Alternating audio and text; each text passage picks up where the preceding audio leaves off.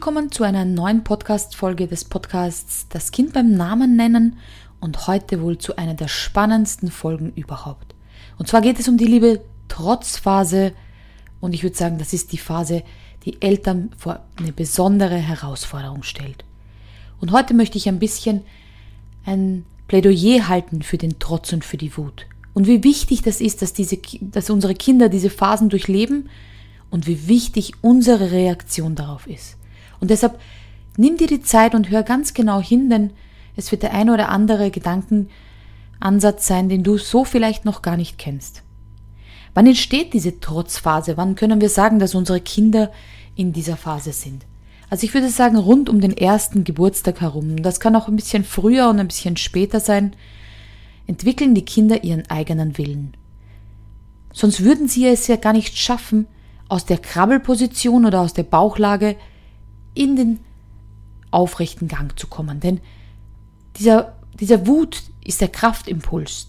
Das Spielzeug zu erreichen sorgt dafür, dass die Kinder versuchen mit aller Kraft zu robben, zu gleiten, zu krabbeln, das Aufstehen und hinterherlaufen.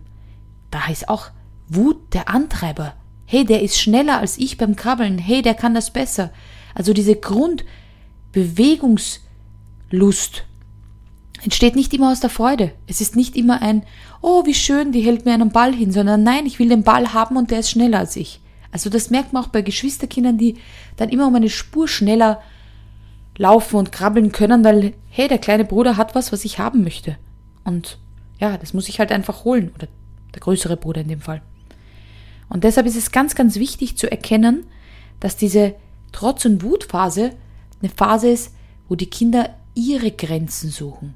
Schauen, wo ist meine Grenze, was möchte ich, was möchte ich nicht, was möchte der andere oder der andere nicht. Und dass es ganz wichtig für die Entwicklung ist.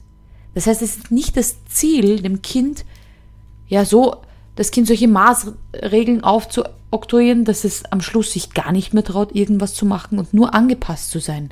Weil wenn es nur angepasst ist, entsteht kein Selbstwert, kein Selbstbewusstsein und ihr könnt gerne mal bei eurem inneren Kind ein bisschen hineinfühlen. Durftet ihr wütend oder trotzig und bockig sein? Durftet ihr als Kind sagen, nein, will ich nicht?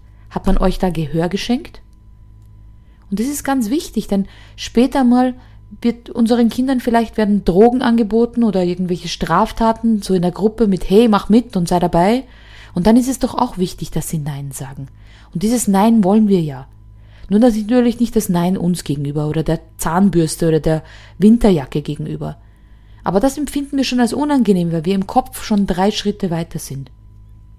Nehmen wir mal die altbekannte Situation im Supermarkt. Wenn das Kind sich auf den Boden wirft, weil es nicht die dritte Süßigkeit bekommt.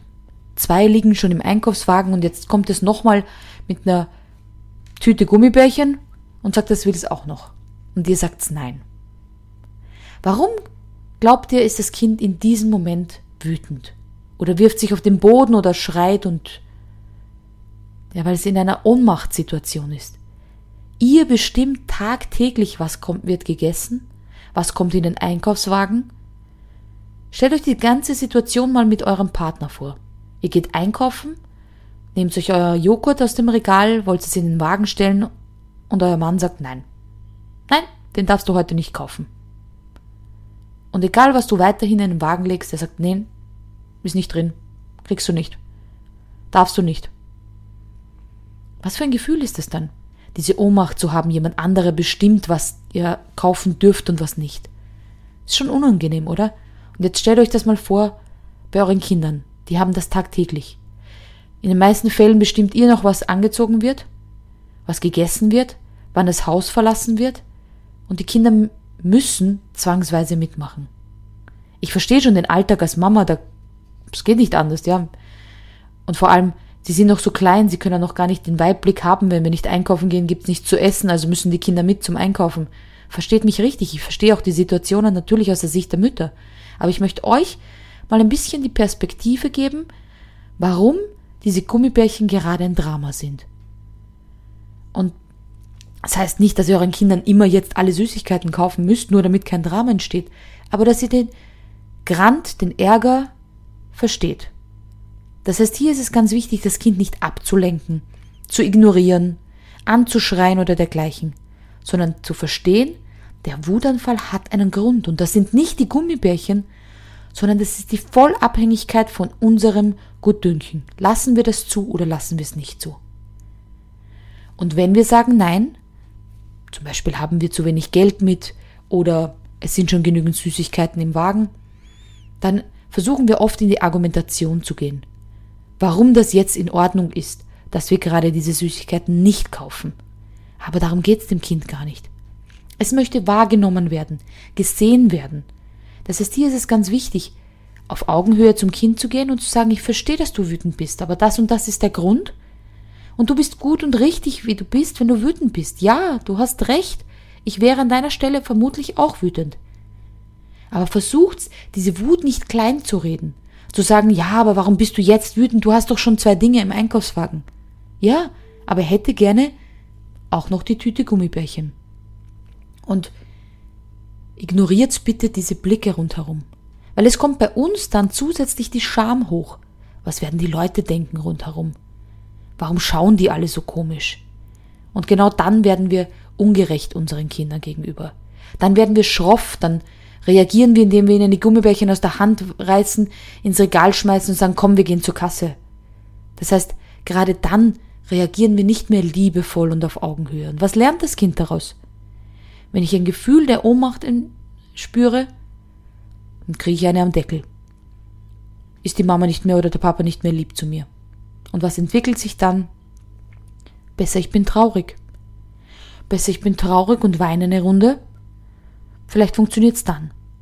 Deshalb wird oft dieser Wut und Zorn im System abgespeichert als Traurigkeit.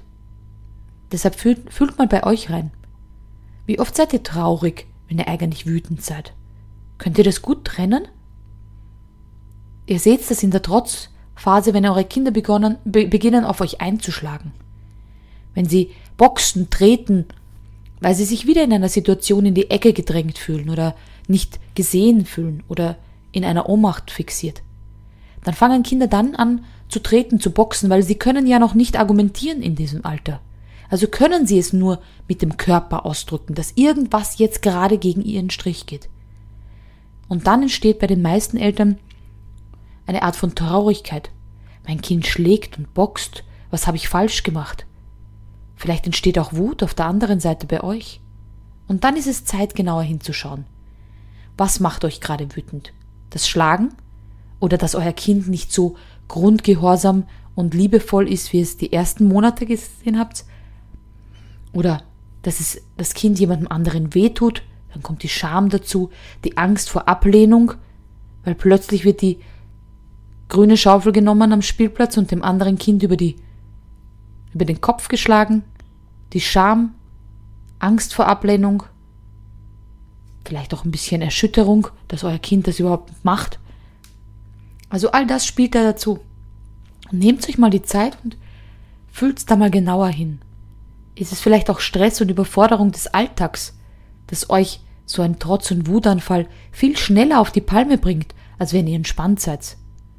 Und beim nächsten Mal, wenn ihr oder euer Kind wütend, trotzig, bockig ist, dann versucht dieses Gefühl nicht zu bewerten. Sagt nicht, das ist kein Grund, wütend zu sein. Das ist kein Grund, sich so zu benehmen. Das ist alles eine Lappalie. Es kann ein umgeschmissener Turm ein Riesendrama sein. Und es kann auch das Drama sein, wenn man das Lieblingsjoghurt nicht kaufen kann.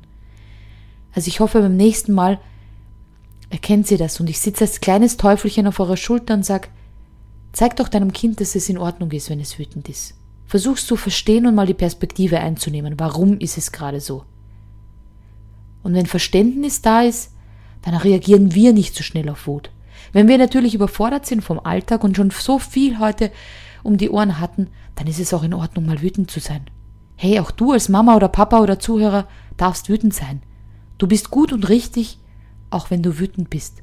Sag das mal. Ich bin gut und richtig, auch wenn ich wütend bin.